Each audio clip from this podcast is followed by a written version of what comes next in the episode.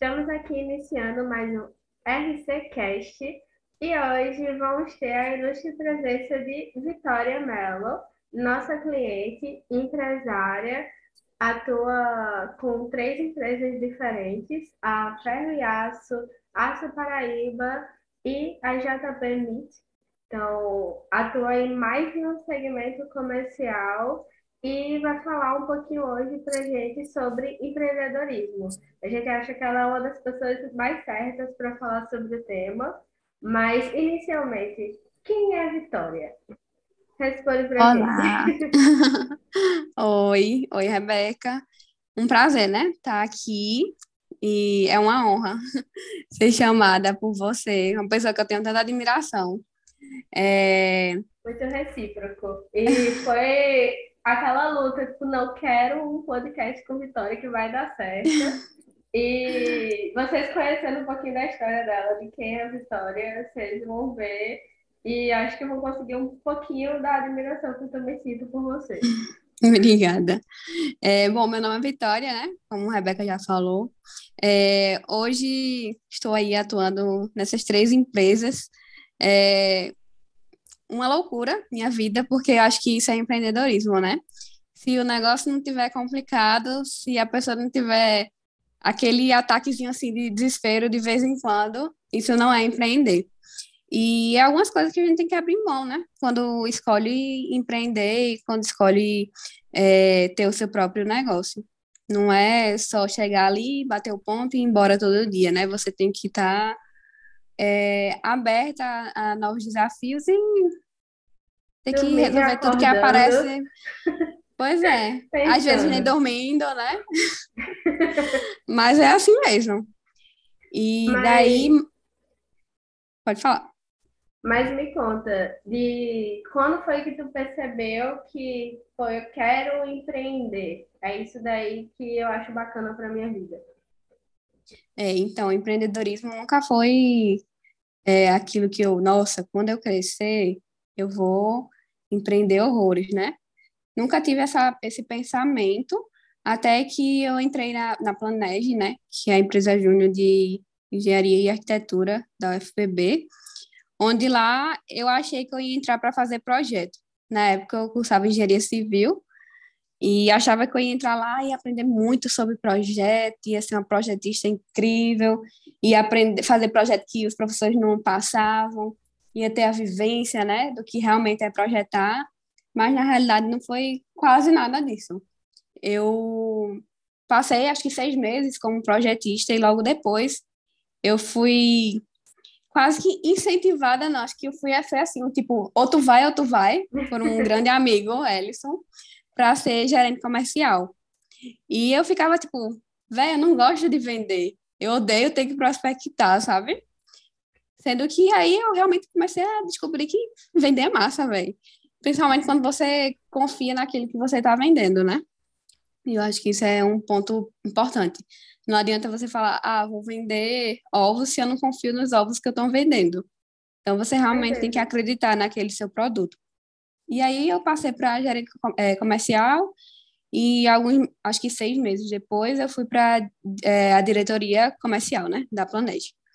E lá eu comecei a ver que tipo empreendedorismo era uma coisa muito massa. Tive uma vivência incrível, né, com o movimento Empresa Júnior, que abriu meus olhos para o que era empreendedorismo. O empreendedorismo de fato, né, que não era aquela coisa linda, mas que tinha seus trancos e barrancos. E é, eu estava, tipo, continuando. Eu até aí também não tinha nenhuma perspectiva de empreender, de empreender fora daquilo que eu estava fazendo ali na, na empresa júnior, né? E sendo que aí eu fazendo engenharia civil, eu comecei a ficar, tipo, muito insatisfeita com o curso, com os professores, e não era aquilo que eu esperava e que eu acreditava que seria engenharia civil, sabe? E comecei a me decepcionar muito com o curso. E foi quando eu comecei a entrar, tipo, numa depressão muito grande, eu já não, não tinha vontade mais de ir para aula. Tipo, eu parava para estudar e não conseguia nem fazer, tipo, um mais um, sabe? Era um negócio horrível. E aí comecei a ir, tipo, para minha primeira final e eu, meu Deus, é o fim do mundo. Isso eu já estava no sétimo período. E eu não queria mais Foi aquele curso. ótimo, viu? que para engenharia civil sair para o final do sétimo período, mas acho que no mínimo é muito inteligente. Eu sempre me cobrei muito, então eu estudava muito, tipo, sempre me cobrei ter as melhores notas e quando começou a chegar esse momento em que eu não consegui estudar, então não consegui começar a tirar, não consegui tirar notas boas, para mim foi tipo, meu Deus, tá dando tudo errado, sabe? E aí, um certo dia, eu na consulta com a psicóloga, ela disse assim, é, Vitória, se você trancar e não for o, o, o correto, o melhor a se fazer, você volta. Mas você só vai saber se isso for melhor se você trancar o curso. Depois desse dia, eu cheguei no outro dia lá na UF e já fui direto para a coordenação para trancar o curso. E parecia que eu tinha tirado tipo um peso gigante nas minhas costas, sabe? E daí eu continuei na Planege, tinha que terminar meu é, o meu tempo, né, como isso, como diretora comercial. E daí, do nada, um amigo meu me mandou uma mensagem falando assim: Vitória, é, abriu a, a reopção, estendeu o prazo para engenharia de produção. Aí eu fiquei tipo: Meu Deus do céu, será? Aí eu fui, só fiz a matrícula e me inscrevi para engenharia de produção. E acho que uma semana depois eu passei, fui chamada para engenharia de produção e continuei nessa, né? Eu falei, meu Deus do céu, que loucura é essa, né? Mas vai dar certo. E também, enquanto eu estava sem estudar, né, sem nada, é, só trabalhando na Planege, é, um certo dia no São João, um funcionário aqui da loja, ele simplesmente não apareceu e minha mãe me acordou assim, falando, tipo, vai para a loja que não tem ninguém para ficar no caixa. Aí eu falei, mas como assim? Eu não sei nem, nem mexer no sistema da loja. Ela fez, aprende. E aí eu tive que vir para a loja. Isso fazem três anos já. É, e foi aí que, tipo, depois desse dia eu cheguei e nunca mais fui embora, né? Eu comecei a ver que eu tinha muito a fazer e agregar aqui na empresa que, querendo ou não, é, era é minha, né? E eu tinha que dar sequência a, a isso. Então, eu comecei a, a realmente acreditar na, na empresa e querer isso para mim, né? Ou seja, é, desde que eu era pequena, meus pais sempre falavam, meu pai sempre acreditava que eu iria tocar a empresa. E eu sempre falava, não, eu quero ser engenheira, eu vou fazer projeto, eu vou construir ponte, eu vou fazer não sei o quê. Tipo, não quero ficar na loja. E a realidade é que foi totalmente diferente, né? Hoje eu tô aqui e, e aí eu com meu irmão, meu irmão faz administração, né? Ele é mais novo e a gente tem sempre ideias, assim, de querer é, fazer com que a empresa cresça mais e mais. E aí a gente começou a ver que o que a gente estava fazendo não era suficiente para que ela crescesse. E ela estava, na verdade, tipo, indo para trás, né? Não estava crescendo no, no meio, tipo, super competitivo e ficando para trás no, no, meio das outras. Foi quando a gente resolveu, é, uma loucura, né? Implantar esse projeto da indústria, que é As Paraíba, nosso filho. É, e estamos aí nessa luta implantando a, as Paraíba, que é a indústria e que é total do ramo da, da ferro e aço, né? Mas aí no meio apareceu o açougue. que aí já foi uma ideia do meu pai. É. E aí, sendo que, tipo, a ideia nunca é dele, né? A ideia é de todo mundo. Então, todo mundo tem que tocar junto e fazer por onde, né? são investimentos e a gente tá, tá aí no meio de tudo, é vendendo ferro, vendendo carne, o que tiver que vender, a gente tá vendendo. Mas, assim, resumidamente, como eu cheguei ao empreendedorismo, foi dessa forma, assim, né? Eu acho que acabou sendo muito a disruptura do que tu pensava para você, o que é que você gostava, e às vezes acaba sendo drástico assim mesmo. Às vezes é pode ser um momento de mudança de mentalidade. Para muitas pessoas, durante a pandemia, foi muito necessidade, mas empreendedorismo é algo que chama. Quando é para chamar, chama. Eu acho muito que quando é para ser, acaba acontecendo. E às vezes, até quando a pessoa não tem, não se liga tanto nisso, às vezes é a pessoa mais, aquele diamante que estava escondido sem querer, mas quando vai dá um show. E é isso que eu vejo na tua atuação. Sinceramente, eu não sabia que tu estava empreendendo só há três anos. Parece muito mais tempo. pessoa conversando contigo, com o Vitor, é, parece que você tinha uma vivência de empreendedorismo bem maior. Só para constar, esse podcast está sendo feito por duas pessoas extremamente jovens. Eu tenho 25, Vitória tem quantos anos? 25 também. Pronto, a gente tem 25 anos, nós somos uma segunda geração. É, Vitória está seguindo a empresa do pai e expandindo muito, porque a partir do momento que você tem uma loja varejista e se propõe a começar a indústria também para aumentar a competitividade, a gente sabe que não aumenta só a competitividade, não é só, ah, vou melhorar os preços da minha, do meu ato de compra. Aumenta o trabalho, aumenta o investimento, aumenta o tempo que você coloca na empresa. E aí eu queria entender melhor. Eu sei que o ponto principal foi preciso de ter mais competitividade, mas não é simplesmente você pensar, ah, preciso de mais competitividade, vou arrumar mais trabalho. Te teve mais coisa. Daí eu queria entender melhor como foi que vocês realmente bateram o martelo de ah, eu quero seguir, eu vou aumentar o meu portfólio, eu vou aumentar a minha, vou criar uma linha de produção. É, assim, eu sempre, eu não tinha muita, muita ciência do que acontecia, né, aqui na empresa, antes de vir para cá, do que, tipo, do que era vendido, de, de, do valor que se vendia aquelas coisas, e quando eu vim para cá eu comecei a entender, né, melhor. Não, isso aqui acho que tá errado, né, isso aqui, assim, tá meio estranho esse, esse valor, por que que isso é assim e tal. E daí foi quando eu e meu irmão a gente começou a perceber que não adiantava só revender, né? Terceirizar, comprar e, e, vender, distribuir. A gente realmente tinha que fazer algo diferente. A gente começou a pensar, será que é incentivo fiscal? Não, mas o que é que as outras têm que a gente não tem? E aí a gente começou a perceber que a gente estava alguns anos luz atrasado, sabe? Em relação às outras. E aí apareceu uma oportunidade de investimento e aí a gente ficou naquela, tipo, é isso. Se não for isso, foi realmente algo assim que a gente pensou, se a gente não fizer isso agora, a gente vai quebrar. E tipo, a gente não quer quebrar. A empresa já é muito muito consolidada, sabe? É, a gente já tem tipo tudo muito definido, é tudo muito, sabe? Os clientes amam o nosso serviço.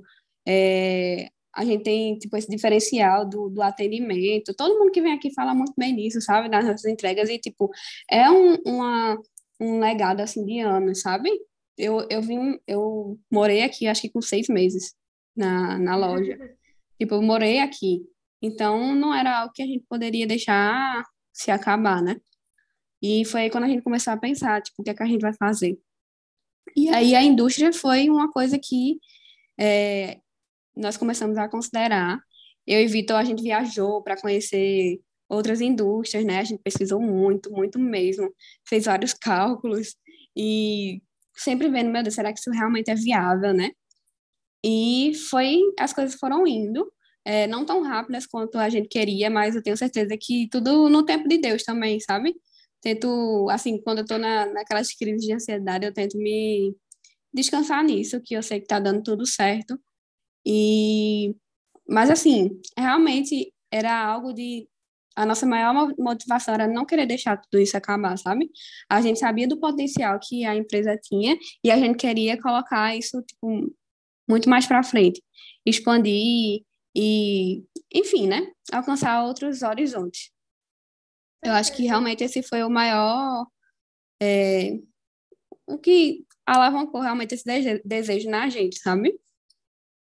certeza. E eu acho que você trouxe até uma dica bem bacana para quem empreende, que é um, organizar os processos, como você estava falando, ah, a empresa já está toda organizada, já está toda consolidada, tem um atendimento bacana, que é um diferencial muito bom para qualquer empresa, que é atender bem, é aquele famoso diferencial que esperamos que um dia seja o padrão, mas além de se organizar, ter muito bem definido, que é uma das coisas que eu admiro muito na Ferriaço é o fato de que vocês têm organizado o que vocês vendem, como vendem, o que é que está parado muito tempo, o que é que tem que investir no comercial. E também vocês não focam só no como é, o casco do caracol, não é só interno, interno, interno. Vocês conseguem mesclar as duas coisas de ver o que a concorrência está fazendo, que você pode fazer melhor e o que é que você tem, quais são seus diferenciais perante a concorrência. Uhum. Isso daí é algo que eu indico para todos os empresários, não só pelo fato de ser contadora e dizer procurem contadores que vão te ajudar, que a gente começou todo. Eu digo, a gente começou a paquera de fechar a contabilidade da Ferriaço quando a gente foi contratado para uma consultoria, exatamente para ver se valia a pena, se dava ou não dava para a empresa ter um benefício fiscal de CMS aqui na Paraíba que foi onde também foi soltada a sugestão de ser aberta à indústria e aí ter um diferencial competitivo, que gerou também, fomentou a ideia da indústria. Então, ficam, pelo que tu falou, eu pego muitas essas dicas de ter controle interno, verificar o que a concorrência faz, ter profissionais que possam ajudar a alavancar até a organização.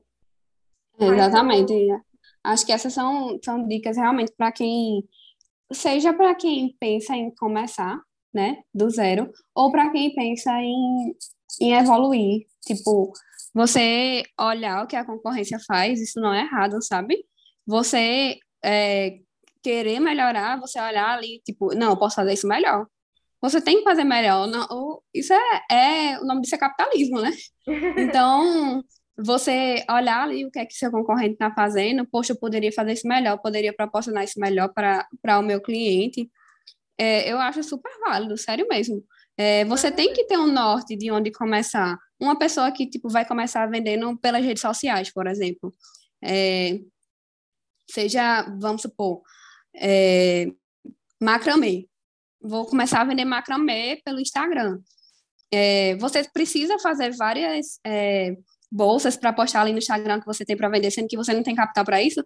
Não, a internet está aí para isso, sabe? Você pode pegar imagens de coisas que você pode fazer, que você sabe que consegue fazer aquilo, e mostrar, olha, eu posso fazer esse modelo para você. Vai ser encomendado e tal. Então, você tem as redes sociais, né, que estão aí para isso, para lhe ajudar muito com, com é, vendas e você saber usar elas direitinho e ver o, ah, admiro super o Instagram que, é, que vende tal coisa. O que é que ele faz que eu também queria ter no meu? Não, você não vai copiar. Ó, oh, a pessoa fez três dicas para não sei o que, não sei o que, vou fazer igual. Não, mas é você ter um norte do que fazer, do que é que dá certo, né? Do que é que o pessoal gosta de conteúdo, de, é, de realmente absorver aquele conteúdo, né? Então, eu acho que quem quer empreender e, e empreender, né? E principalmente fazer uso das redes sociais, tipo, é muito importante. Principalmente agora, depois da pandemia, né? A gente viu o quanto as empresas que tinham o seu marketing é, consolidado, elas puderam se sair na frente de outras que não tinham, né? Com certeza, até a questão da comunicação pelas redes sociais. Então, além de você estar presente, ter uma forma de venda pelas redes sociais, você ter uma forma de comunicação. Eu acho que hoje é uma das coisas imprescindíveis para boa parte dos negócios. Eu não vou falar 100%, porque tem gente que não vende para o consumidor final, ou não precisa estar sempre nessa captação de leads pela internet mas é um diferencial, é uma das formas que você mostra que está acontecendo, o que é que você faz. E eu acho bacana que redes sociais é legal até para contratar funcionário. Você coloca as ações boas que a sua empresa tem e pode atrair funcionários bacanas para sua empresa. Muitas vezes o funcionário tá lá buscando, tá trabalhando num canto que é no mesmo segmento, mas a empresa onde ele tá nunca faz nada, e aí fica namorando com aquela outra empresa que ah, leva picolé para os funcionários, ou tem um lanchinho, tem alguma coisa de Páscoa. E aí eu tô já partindo para um outro assunto com a Vitória, que só para constar o podcast não foi nada combinado, é como se fosse uma conversa nossa mesmo. Mas eu acho que na parte do empreendedorismo, uma das partes que mais faz com que a gente precise se esforçar e se desenvolver e se autoconhecer é a parte de gestão de pessoas. Porque quando você é funcionário, você lida com você e fica com raiva do chefe. Mas quando você é o chefe que precisa fazer com que o funcionário trabalhe bem, é, quais são as dicas que tu dá? O que é que tu faz hoje para incentivar os teus funcionários? Porque quem não segue ainda, vai seguir o Instagram da Ferriaço. É uma das pouquíssimas empresas onde aparecem funcionários, eles topam fazer vídeo, eles estão correndo atrás de meta. Aqui então, todo mundo é aqui TikToker. então, como faz? Como é que você incentiva o pessoal? Como é que tu, tu lida com essa parte de gestão de gente? Eu digo a eles que para ser contratado pela Ferro Aço já tem uma cláusula no contrato que tem que ser TikToker. Mas é, isso começou assim de uma forma que realmente eu não foi muito natural, sabe? É, como eu falei, tipo, quando eu entrei aqui, o Instagram, acho que tinha uma empresa que fazia algumas postagens, mas era aquele negócio, tipo, bem arcaico, né? E aí, acho que depois de um tempo, aí eu fiz, não, Vitor, acho que a gente tem que investir mais no Instagram. E aí eu comecei a me aventurar a fazer posts. Tive que aprender a mexer no Photoshop. E comecei a fazer, e aí eu comecei a pensar, não, mas tipo, só post não é o que o pessoal quer, né? Aí. E só para constar, Photoshop, Vitória já tá indo no nível avançado. Quem tá começando a empreender quer fazer post, existe o campo, que é de graça. Mas sim. Mas eu super uso, uso Canva, viu? É... É ótima prática. Mas sim, você percebeu que os seus posts não estavam dando certo e aí foi investir em mais coisas diferentes para a loja. Mas eu percebi que é, só fazer post não era o que a gente gosta de ver, né? No, nas redes sociais. E aí, uma funcionária minha começou a falar: não, vamos fazer vídeo explicativo, falando dos produtos. E a gente foi começando, né, aos poucos. E depois ela saiu, eu fiz: caramba, e agora? Aí subiu pra mim, né? Eu comecei a fazer os vídeos. Aí fazia os vídeos, botava meu tripé e começava a filmar e tal. Aí depois entrou é, mais duas funcionárias, que elas são, tipo, da nossa idade, então elas têm a, idade, a cabeça, assim, bem, tipo, vamos fazer reels, vamos fazer o que tá na moda, e a gente começou a fazer, e, tipo, quando os meninos viam que a gente fazia, que a gente fazia isso, eles meio que entravam na onda também, né? Porque eles viam que era uma coisa engraçada. Então, nunca foi algo forçado, sabe? Sempre foi algo muito natural. Eles viam que a gente fazia, via que era engraçado, via que, tipo, saía no Instagram e dava certo. E quando a gente fazia, aí, vamos também, eles super iam, sabe? Aí, se você entrar na, na, no Instagram, você vai ver que tem da gente, as meninas, os meninos fazendo, e cada um, tipo, sempre super topa fazer as palhaçadas, né? Mas que é, é o que o pessoal gosta de ver, sabe? E, querendo ou não, eu gosto de ter. É um momento de distração pra gente. Na hora que a gente tá filmando, são muitas pérolas, todo mundo se diverte.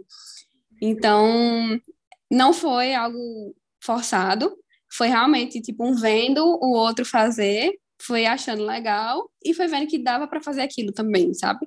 Então, a dica que eu dou é se você quer implantar isso também, de começar a ter esse ar mais extrovertido no, no Instagram, nas redes sociais, se esse for o seu perfil, né? Claro. É, vai fazendo, sabe? Vai, pergunta quem gostaria de, quem topa fazer isso, e as outras pessoas vão vendo, e vai todo mundo rindo daquele momento, e vai acabando virando uma coisa super agradável, um momento de descontração. É bem bacana realmente ter esse momento mais leve com a equipe de, ah, vamos focar em alguma outra coisa e meio que dar uma descansada, uma risada, que faz bem para a alma, né? É muito Mas... engraçado sempre. Mas e na hora de cobrar? que é que tu dá dica? Porque eu sei, eu vejo até por mim mesma, até para dar algum feedback negativo, eu fico lá, tipo, como é que vai É difícil, fazer, né? como é que Uhum, vai ser. Tanto que na RC até hoje a gente não tem tanta questão de punição. Que eu uhum, acho que é algo muito difícil até do próprio brasileiro, se você for ver a cultura das empresas no Brasil. A gente tem uma cultura relacional, a gente tem uma cultura de tentar agradar, uhum, não, não tanto de. Tem muitas empresas que vêm muito pelo resultado, mas que 80, 90% das empresas do Brasil são familiares. São construídas por meio de relações onde tem que, tem que ser todo mundo muito político no final das contas. Tem que ser uhum. família, tem que ser político em família, tem que ser político com as pessoas que estão junto. E como é que funciona isso na Carriaço e nas demais empresas do grupo? É difícil. É, assim, entre eu e meu irmão, a questão de cobrança é sempre muito tranquila, né? Eu faço, meu amigo, você não vai fazer não, sabe? Mas porque a gente tem essa liberdade, mas realmente, assim, existe o quê? Primo, existe tias, então é um negócio assim que você fica, não, vamos lá, olha, é o seguinte, então você, você tem que fazer aquilo, porque se você não fizer, ninguém vai fazer, mas é, não, não é fácil, sendo que, assim, eu acho que você tem que ter sempre aquela postura de, tipo, sou legal, estou aqui para que você precisar, mas eu também cobro. Então, se você deixar isso sempre muito Claro. é, claro, né, para os seus funcionários, tipo, é, questão dos vendedores. É, vez ou outra, eles dão um vacilo por aí, tipo, eu tenho que chegar e ser firme com eles. Sou legal, tipo, vamos, gente, final de mês, não sei o quê, é aquele jeito extrovertido, mas também eu tenho que cobrar. É, por exemplo, é, esses dias estava tendo muito problema aqui na, na Ferriaço com um problema de. é, o pessoal estava vendendo e não estava conferindo material. E aí acabava que aquele transtorno para o cliente, tipo, chegava lá, não tinha. A gente tem problema de estoque ainda porque, tipo, é aquilo que é convertido, então é um problema isso. E aí eu vi que estava acontecendo muito isso, ou seja, eles não estavam confirmando material, né? Que eles tinham um walk-talk só para mandar uma mensagem, tipo, tem isso, tem, pronto, fecha a venda. E tava tendo muito problema, né? Aí a gente fez, ó, eu chamei os quatro vendedores e fiz, é o seguinte, tá acontecendo isso, e o que a gente decidiu para resolver isso é que, se vocês não confirmarem, é, ao chegar o motivo da devolução aqui no caixa, ela vai anotar qual foi o valor do, do, da compra e não vai entrar na comissão de vocês. Ponto. Tipo, não foi algo que eu perguntei, aí, o que é que vocês acham? Tem um momento que a gente tem que ser firme, entendeu? Isso estava acontecendo, era um problema que eu via que, tipo, eu já tinha chamado atenção, já tinha falado, gente, tem que prestar atenção, tem que confirmar, vocês não sabem que tem que fazer isso? Então, não deu certo, a gente tem que agir, tipo, de forma mais rígida. Então, o que geralmente ajuda, né, é mexendo no bolso. Então, é, eu acho que é realmente isso, deixando muito claro. Sou uma pessoa legal, você, eu, eu faço o que eu posso, sabe, pelos meninos, tipo, tudo mesmo. Mas é, eles têm que saber que tem limites e que eu cobro e eu quero resultado. E às vezes você fala até assim, tipo, é, meio que com um tom de brincadeira, mas eles sabem que eu tô falando é chamando atenção, sabe?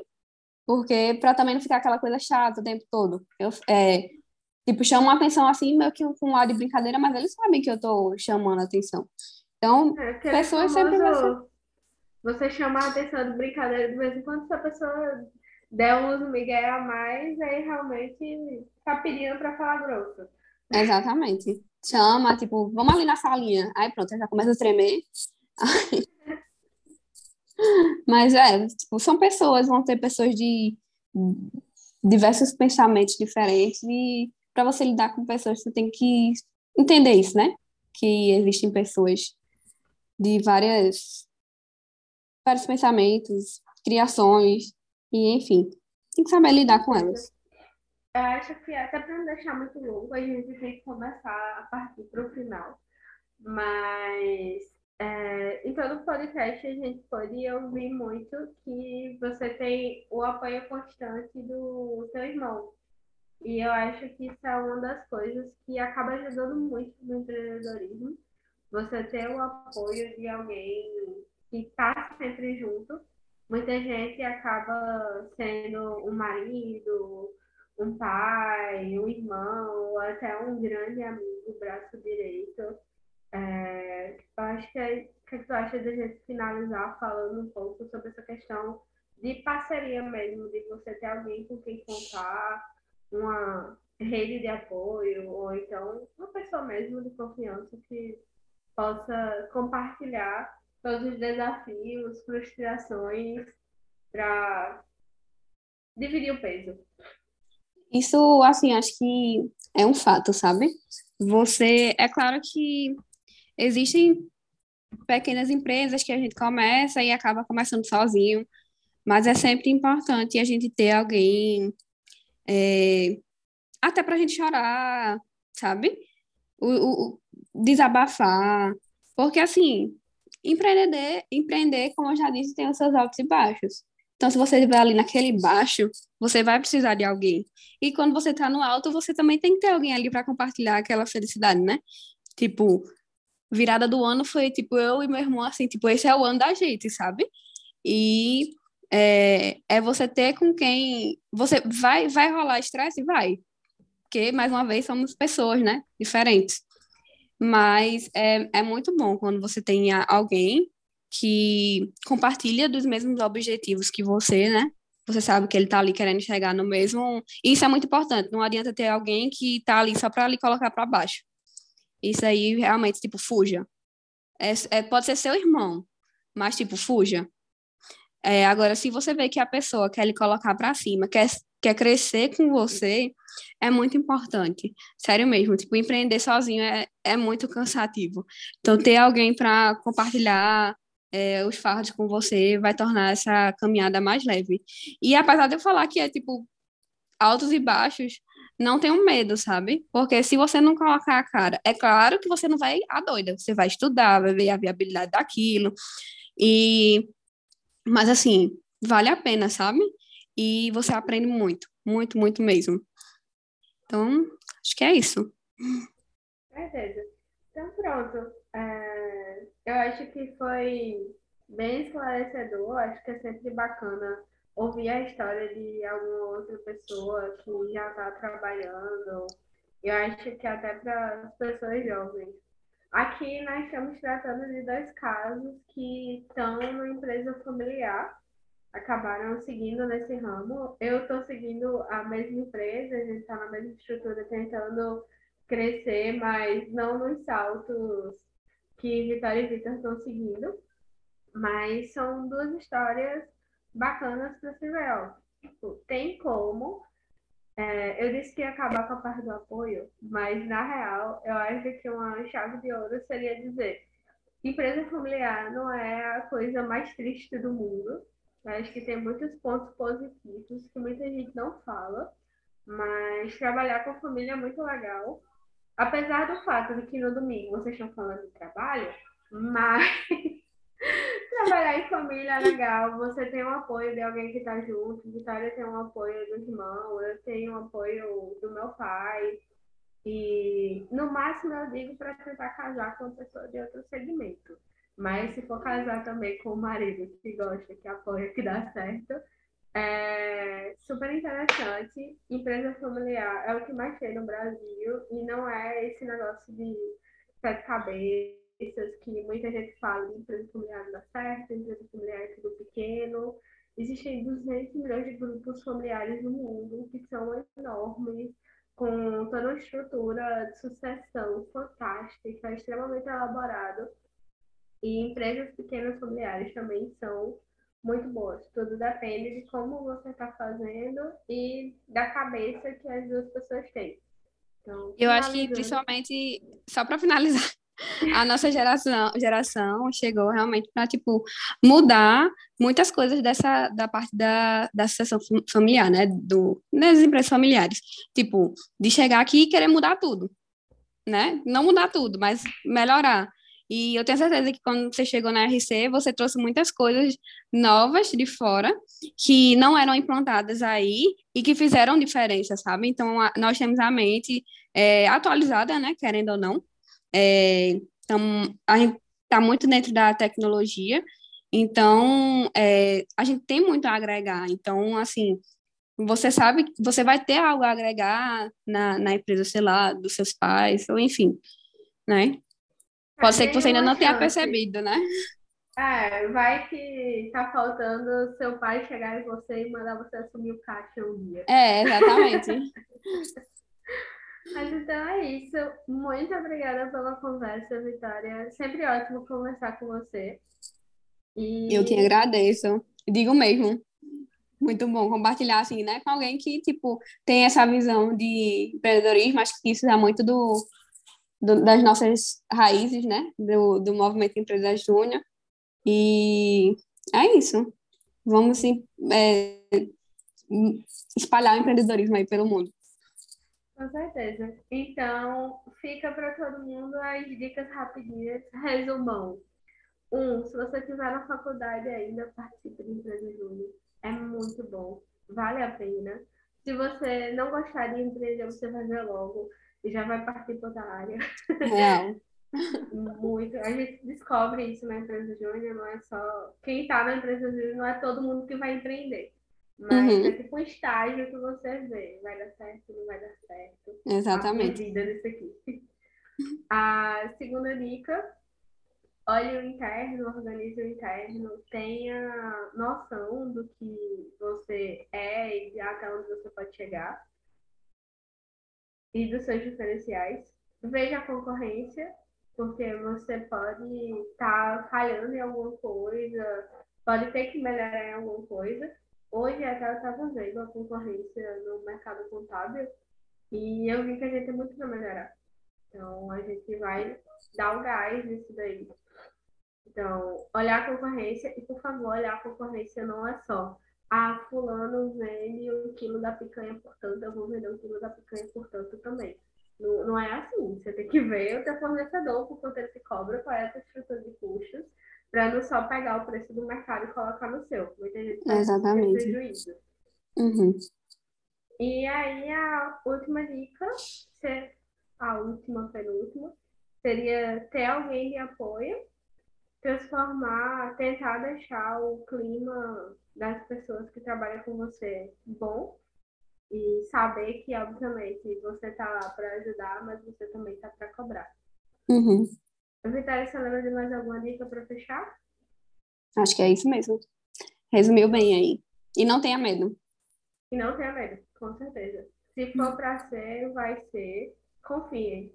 Ah, quando brota a vontade no coração forte, é um bom sinal. Fica até de dica, ouçam o podcast da Chianta, Bora Rampar. O último podcast, que vai estar bem próximo da, do dia que eu vou postar aí, que vai ser dia 31 do 3. Eu já disse que eu quero esse podcast postado hoje. é, ele fala sobre. É uma conversa com o Diego Toscano, e ela fala muito sobre isso também. Sobre quando ela foi abrir a Soul, ela sentiu uma vontade muito forte no coração de que ia abrir a Soul e que ia dar certo. Chegou a Soul no meio da pandemia, mas ela sabia que ia dar certo e realmente deu certo. E já já vocês vão ver isso também com a indústria de Vitória. Tá dando já certo com a Soul e só para fechar, realmente de verdade agora, como vocês podem encontrar a Vitória nas redes sociais? E aproveitar Muitos lugares. Instagram da Ferriaço é ferriacopb e o do açougue é o jpmit Mangabeira, jpmit.mangabeira. A gente fica em Mangabeira, os dois lugares. É, o açougue é lá no mercado público e a Ferro e Aço fica aqui na rua do Colégio Corujinha, Mangabeira 2. E o meu Instagram pessoal, Vitória L. Melo. Estamos aí. E, assim, quem tiver alguma dúvida, quiser falar sobre empreendedorismo, estou aqui, amo falar sobre isso, não precisa ter vergonha. Pode mandar uma mensagem aí que vou amar responder. Show de bola. Então, pronto, é isso. Muito obrigada. Eu quem agradeço. Um cheiro. Tchau.